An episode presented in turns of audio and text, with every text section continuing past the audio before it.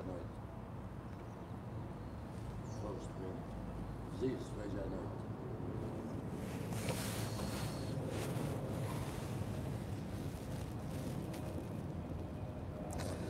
Bom, posso perguntar desse lado se a, a imagem está a funcionar, porque eu aqui dá-me uh, um freeze. Portanto, gostava de pedir um, a quem está a ver se. Bom, parece que desta vez a coisa está a funcionar.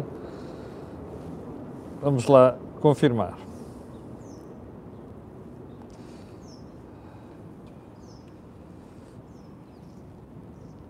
Imagem e som bons. Finalmente, aleluia, praise the Lord. Agora sim, com 15 minutos de atraso, vamos lá à edição do dia 9 de janeiro do ano da graça de 2022.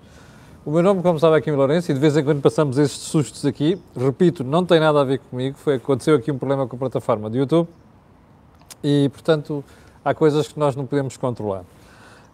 Um, Antes de irmos à emissão de hoje, quero lembrar que esta semana vamos ter tudo aquilo que é normal, desde o, as edições diárias do, do, do Cor, da Cor do Dinheiro até ao Think Tank, terá lugar amanhã às 17h30. Não esqueçam, o novo horário do Think Tank passou para as 17h30.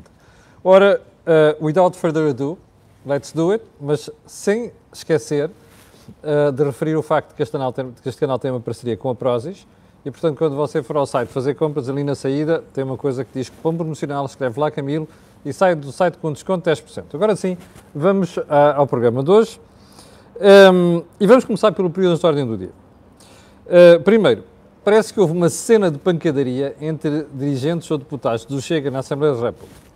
Bom, já não é a primeira vez que, que há suspeitas de cenas de pancadaria ou de violência e uh, isto é uma coisa deplorável. A ter acontecido, reparo, a ter acontecido é uma coisa deplorável. E, sobretudo, é uma coisa deplorável na Assembleia da República. Quem der ao murro ao soco cá fora, quer dizer, já é mau, mas cá fora é uma coisa, dentro da casa da democracia, é algo inaceitável. Portanto, vamos ver se cenas destas não se repetem, até porque depois descredibiliza os partidos e a, um, e a classe política. Bom, soubemos neste fim de semana também que um, a TAP tem uma nova diretora jurídica.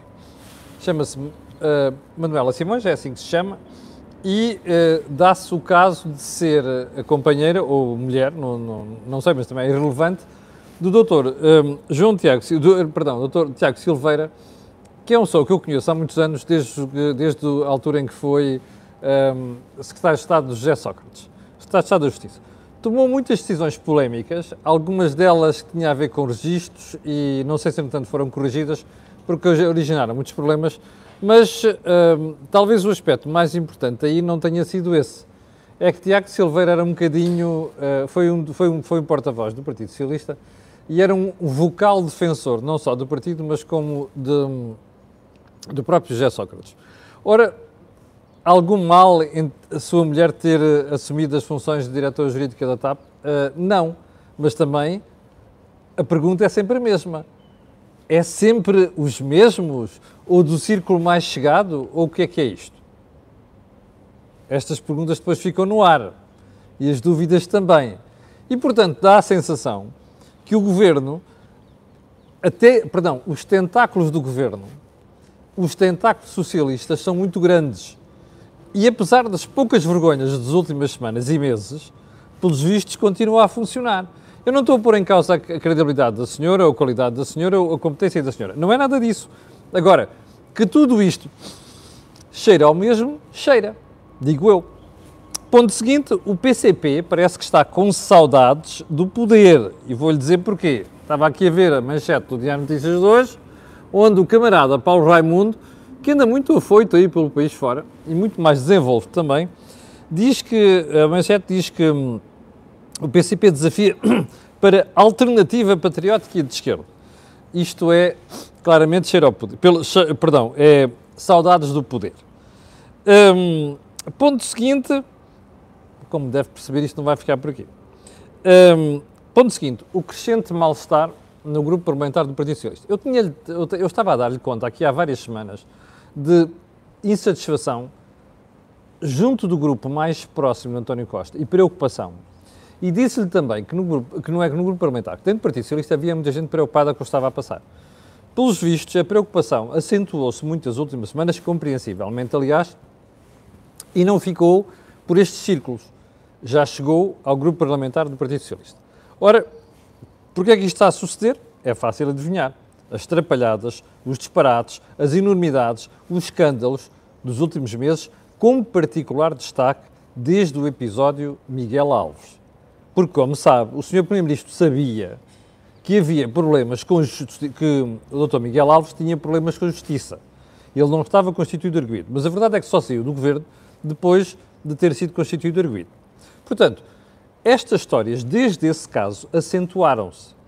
E os últimos episódios são deploráveis, verdadeiramente deploráveis, vamos voltar a eles ainda hoje, eh, estão a motivar alguma insatisfação, preocupação e também críticas cada vez mais sérias e severas a António Costa e a forma como tem conduzido o, o processo. E eu julgo que isto também não irá ficar por aqui. Um, já agora, não é só no grupo parlamentar, é em figuras gradas do partido. E eu sei disto porque já falei pelo menos com duas.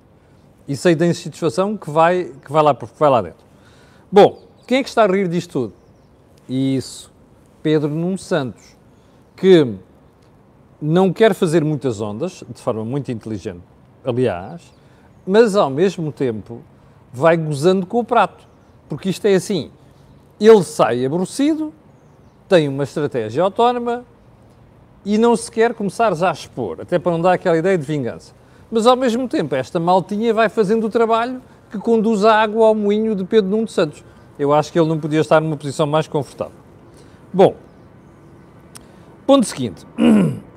O Brasil, nas bocas do mundo, pelas piores razões. Você recorda-se qual é a posição da cor do dinheiro?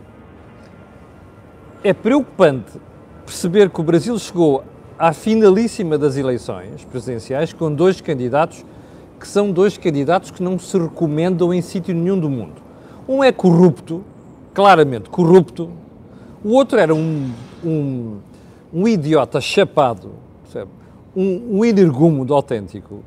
E o Brasil teve que eleger um deles. Elegeu Lula da Silva. Bom, a partir do momento em que elegeu Lula da Silva, a democracia a funcionar. E, portanto, podemos não gostar de nenhum deles. Mas como o povo se pronunciou maioritariamente por Lula da Silva, é esse presidente que nós temos de aceitar e temos que respeitar. Portanto, tudo o que se passou nas últimas horas, além de ser deplorável mostra como é que o efeito Donald Trump acabou por ter impacto no Brasil. Aquilo é uma trampada, não é uma trampa, atenção com A, é uma trampada, não é? Invadir o Palácio do Planalto, a sede do Supremo Tribunal Federal, é impensável. E já agora, impensável tudo o que se passou a seguir. Primeiro, Jair Bolsonaro leva-se seis longas horas para reagir e para condenar. Onde é que a gente já ouviu isto? Exatamente, Donald Trump, não é? Bom, em segundo lugar, Lula da Silva faz um discurso que não parece um discurso de Estado. Tudo improviso, com papel à frente, sem iluminação como deve ser, aquilo foi uma coisa em cima do joelho. E não devia ter feito assim. É preciso uma pós-institucional e de Estado nestas coisas. Mais grave até a própria linguagem utilizada por Lula da Silva não foi a mais adequada. Portanto, um esteve mal, os idiotas que fizeram aquilo estiveram mal e esteve mal o Presidente. Vai daí a gente pergunta, qual é o futuro do Brasil? Responda você, porque eu não sei. Estou cada vez mais preocupado, sobretudo que as primeiras decisões tomadas por Lula da Silva, nomeadamente em matéria económica e financeira, são preocupantes. Mas a isso voltaremos noutra ocasião. Bom, Assuntos mais importantes de hoje.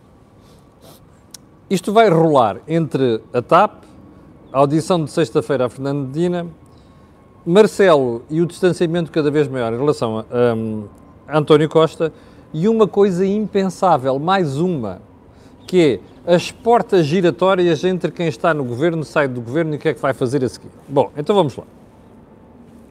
Primeiro ponto, sexta-feira, vocês recordam-se, demos conta aqui do facto de um jornal, eu não, na altura não tinha percebido qual era, porque houve um espectador que mandou uma mensagem com um print screen, mas não dizia qual era o jornal. E eu, de manhã, embora me levante muito cedo, isto tudo, de, praticamente, que é que, uh, tudo aquilo que os jornais vão dizendo, de mais importante, há coisas que me escapam. E nesse caso escapou.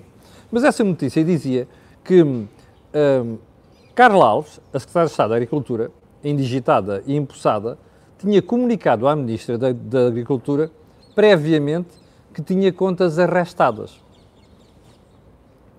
O público, depois soube que era o público, era o jornal que noticiou isto, depois mandou um pedido de esclarecimento à Ministra da Agricultura. Ou seja, para tentar perceber se a Ministra sabia do assunto. Bom, sabe qual é que foi a resposta do Ministério da Agricultura? Eu vou-lhe ler aquilo que interessa. A Ministra, Maria do Céu Antunes, não tem conhecimento de qualquer envolvimento de Carla Alves em processos judiciais. Está a perceber? Repare, bom, sabe como é que isto se classifica em português corrente? Chico Espertice, não é? Porque, ah, comunicou que tinha contas arrastadas. Bom, a ministra diz que não tinha conhecimento de qualquer envolvimento de Carlos Alves em processos judiciais. Deixe-me lá fazer uma pergunta. Se a questão está, não sabia do envolvimento, mas Porquê é que não responde à questão das contas arrestadas? É que as contas são, são arrestadas e não arrestadas, como muita gente diz para aí, inclusive em pivôs de televisão. Aprendam que não é arrestadas, é arrestadas, ok? Vem de arresto. Bem, uh, as contas só, estão, só são arrestadas quando há um problema, não é? Portanto, repare, qual é a diligência que alguém que toma conhecimento de uma situação destas deve fazer. É ir averiguar porque é que aquilo aconteceu. Há uma situação parecida com o Fernando Dina a seguir, a que, já lá vamos. Foi isto que a Ministra fez? Não sabemos. Mas sabemos uma coisa. Isto é tudo de uma falta de vergonha, percebe? E é sobretudo aquela convicção de impunidade. Porque tudo o que se passa em relação a esta matéria é de duvidosa qualidade é de duvidosa seriedade. E estas pessoas, em vez de esclarecerem isto da forma mais simples possível, para o país não continuar com dúvidas e não se lançar este libelo e esta suspeita contra a classe política, particularmente contra o governo, fazem exatamente o contrário. Repare, a pergunta aponta para uma, para uma, para uma zona e a resposta vem para outra. Isto é chico espertice. Não há outra forma de dizer isto. Bem, e olho que estou a ser muito simpático. Bem, já agora, antes de mais, para dizer-lhe o que vamos fazer amanhã ou nos próximos dias, há uma entrevista interessantíssima este fim de semana de Antena 1 e do Jornal de Negócios ao Dr. Carlos Tavares, que já foi secretário de Estado do Tesouro, quando eu o conheci como governante de Cavaco Silva, já foi um, presidente da CMVM, já foi presidente do Banco Montepio, entre outras coisas, e já foi ministro também. Eu tenho um respeito muito grande pelo Carlos Tavares, porque acho que ele é solidamente competente do ponto de vista técnico. Comete outros erros, e já cometeu vários, mas isso é outra história.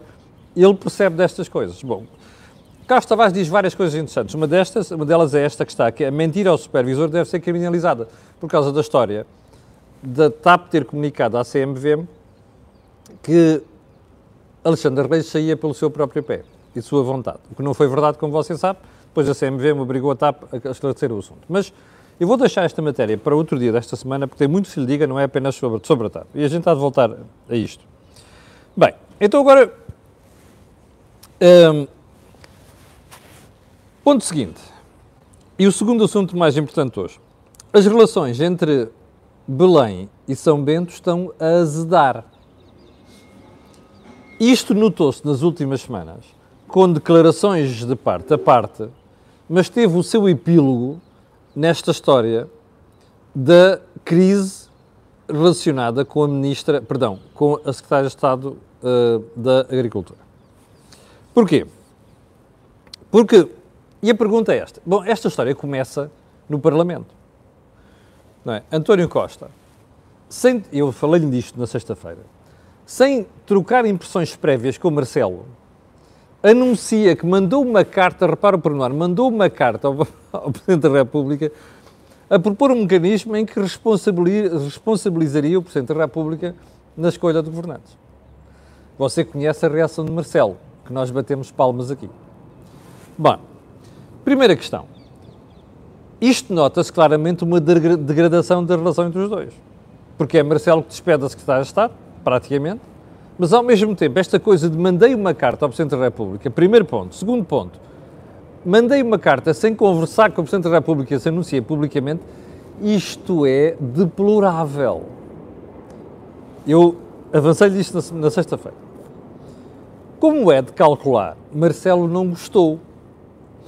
E, portanto, a resposta de Marcelo, quando interpelado pelos jornalistas, foi: Ah, eu não posso falar sobre isso aqui, mas eu responderei por carta ao Primeiro-Ministro. Repare, uma relação que era de beijinhos e abraços a toda a hora passa por uma relação de carta. Isto é Marcelo a dar conta ao país que não gostou do que aquilo que António Costa fez. O que já lhe contei aqui na semana passada, sexta-feira, o que é que eu acho que foi a atitude de Costa e porque é que ela aconteceu. Bom, mas isto mostra duas coisas. Primeiro, Marcelo está a subir o tom.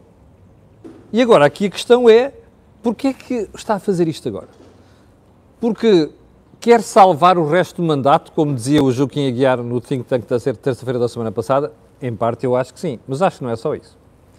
E acho que Marcelo se começou a perceber, ao fim de quase sete anos de mandato, que, ou seis anos, que hum, a opinião pública se está a virar contra o Primeiro-Ministro. E, portanto, percebe aqui, ele costuma ter uma noção de cheiro político muito apurado, não é? de faro político muito apurado, e começa a perceber que esta viragem da opinião pública contra o Primeiro-Ministro, eu estou curioso para ver as próximas sondagens, nomeadamente daquilo que é a credibilidade do Primeiro-Ministro, começa a perceber que, com o Primeiro-Ministro fragilizado, é a altura de começar a dar umas, algumas tocadas. Eu tenho pena que o Presidente não tenha, acabado, não tenha acordado mais cedo. Porque acho que se o Presidente da República tivesse começado a preparar a opinião pública mais cedo para isto, o povo já teria percebido a qualidade e a, a qualidade artística, entre aspas, no sentido negativo, obviamente, de António Costa. Bom, uh, Portanto, eu acho que este agudizar e este azedar de tensões se vai acentuar nos próximos meses. A menos que o Primeiro-Ministro consiga sacar um golpe de asa qualquer que, lhe proporcione mudar um, o bico ao prego. Bom, vamos. Um, ah, já percebeu, Marcelo não gostou da história daquilo ter sido veiculado publicamente e está a mostrar isto. Ele nunca é duro nestas coisas, está a passar uma opinião muito suave para a opinião pública, mas eu acho que todo o pessoal, todo o povo vai perceber, os eleitores vão perceber aquilo que é a atitude do Presidente da República. Bem, vamos regressar a Fernando Medina. Eu tinha dito que depois falaria do assunto na sexta-feira. Então, como é que correu uh, a audição? Eu tenho aqui uma série de pontos que eu vou passar um a um. Primeiro, Fernando Medina respondeu a tudo? Não. E mais, Fernando Medina, houve alturas em que ficou muito desconfortável com as perguntas, com, com a grelha em que os deputados o puseram. Bem, quando é que convidou Alexandre Reis?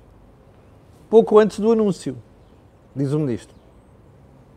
Ora bem, as informações que correm aí é que Medina convidou uh, Alexandre Reis no mesmo dia em que anunciou quem era a Secretária de Estado do Tesouro.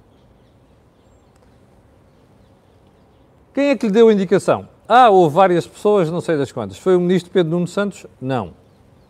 Não falei com ele sobre o assunto. Mas fica por perceber onde é que veio a indicação. E era interessante.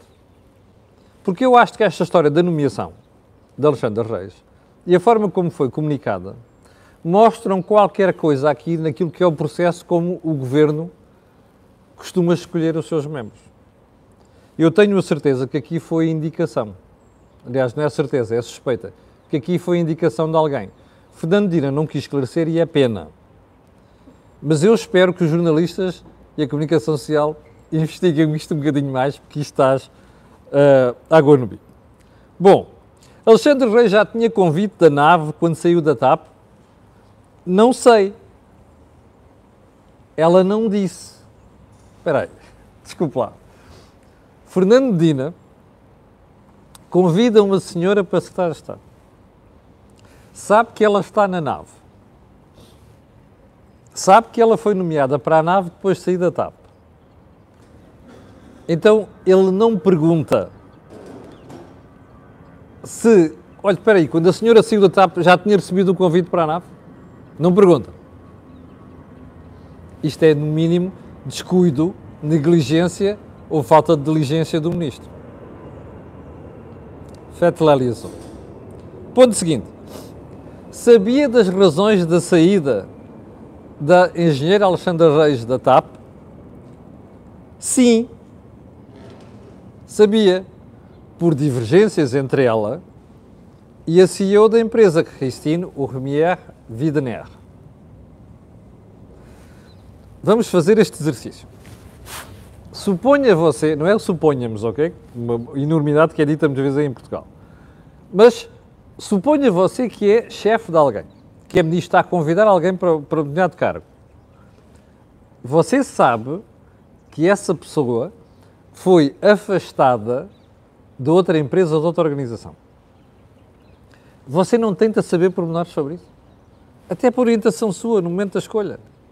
Mas, como você está a convidar alguém que vem do setor público, TAP, para a nave, e depois da nave para o governo, o patrão é sempre o mesmo, você não tem lembrança de perguntar à pessoa: desculpe lá, pagaram-lhe para você sair de lá? Não tem lembrança. Bom, ou é negligência, ou é grande falta de lembrança, ou então é de uma, uh, de uma incompetência extrema de quem está a fazer este convite. E eu perguntaria seguramente. Até por outra razão, o patrão é o mesmo. Eu poderia ser confrontado no dia seguinte com perguntas dos portugueses e dos jornalistas sobre: espera aí, então a senhora saiu, levou uma minimização, porque os jornalistas já sabiam. Eu já vou a isso. Ah, depois vai para a nave. Só uma pergunta. É que se ela, se o convite fosse feito logo a seguir para ir para a nave, a indenização já não podia ser a mesma. É que isto não é despiciando, percebe? É que isto tem consequências e consequências sérias. O ministro não sabia, não fez perguntas. Muito bem. Um, o Ministério das Finanças sabia da indenização? Não, não sabia eu, Fernando Medina, e pelo que me disse, não sabia o João Leão, que era o Ministro das Finanças anterior, nem o Dr. Miguel Cruz, que é, era o, o diretor, aliás, do Estado do Tesouro, que agora foi para as Infraestruturas de Portugal. Isso é maravilha, é só nomear amigos, e, só por menor. Como já aqui falei várias vezes, uh, já aqui uma vez critiquei a Clara Raposo, não critiquei, porque foi para vice-governadora do Banco de Portugal. Porque mal chegou ao Banco de Portugal começou a fazer fretes. Ao atual governador, sobre taxas de juros. Lembra-se disso? Clara Raposo é a mulher de Mila Cruz. Está a ver que estas relações familiares com este governo? Isto é um espetáculo. É um governo de famílias. Bem, uh, agora, pergunta seguinte, então e a sua mulher sabia? Não, não, minha mulher não sabia, até tinha saído lá, estava em casa, licença de maternidade, já sabe o que é que eu acho sobre isto. Quem está a licença de maternidade, eu pelo menos, olha, eu tomei conta dos meus filhos nos primeiros anos de vida e meses de vida e eu telefonava para o trabalho e para as empresas a saber como estavam as coisas. Mas pronto, eu não vou pôr isso em causa, ok? Mas agora fica a pergunta seguinte.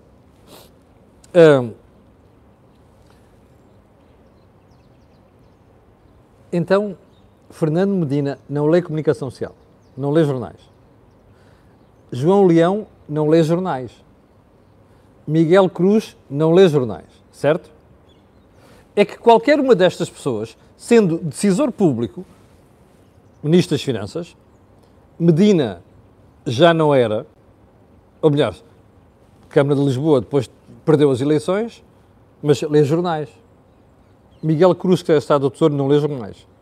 É que o Expresso, salvo a minha colega Anabela Campos, divulgou, porque eu tenho, aliás, um apreço muito grande, grande jornalista, um, Anabela Campos divulgou no Expresso uma notícia sobre que havia informação de que tinha havido uma indemnização milionária na TAP. Então, espera aí. Fernando Medina não leu. João Leão não leu. Miguel Cruz não leu. Já agora, estas pessoas não têm amigos, não têm correligionários de partido, não têm correligionários de governo. Não tem assessores que picam e lambem tudo o que sai na comunicação social sobre o respectivo ministro e companhia limitada. Ninguém leu nada. Ninguém comunicou nada a Fernando Medina. Epá, desculpem lá. Ninguém comunicou nada a João Leão, ninguém comunicou nada a Miguel Cruz. Desculpem lá. Você acha mesmo que a gente não tem de fazer perguntas a esta maltinha sobre o que aconteceu?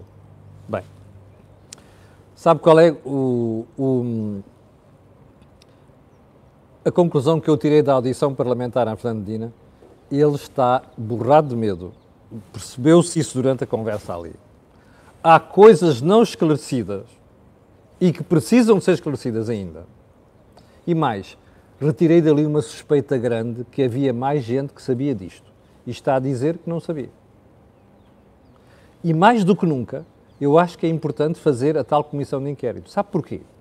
É que Fernando Medina repetiu várias vezes que tinha pedido a análise disto tudo à IGF. A IGF é um organismo que é tutelado pelos membros do governo. Certo?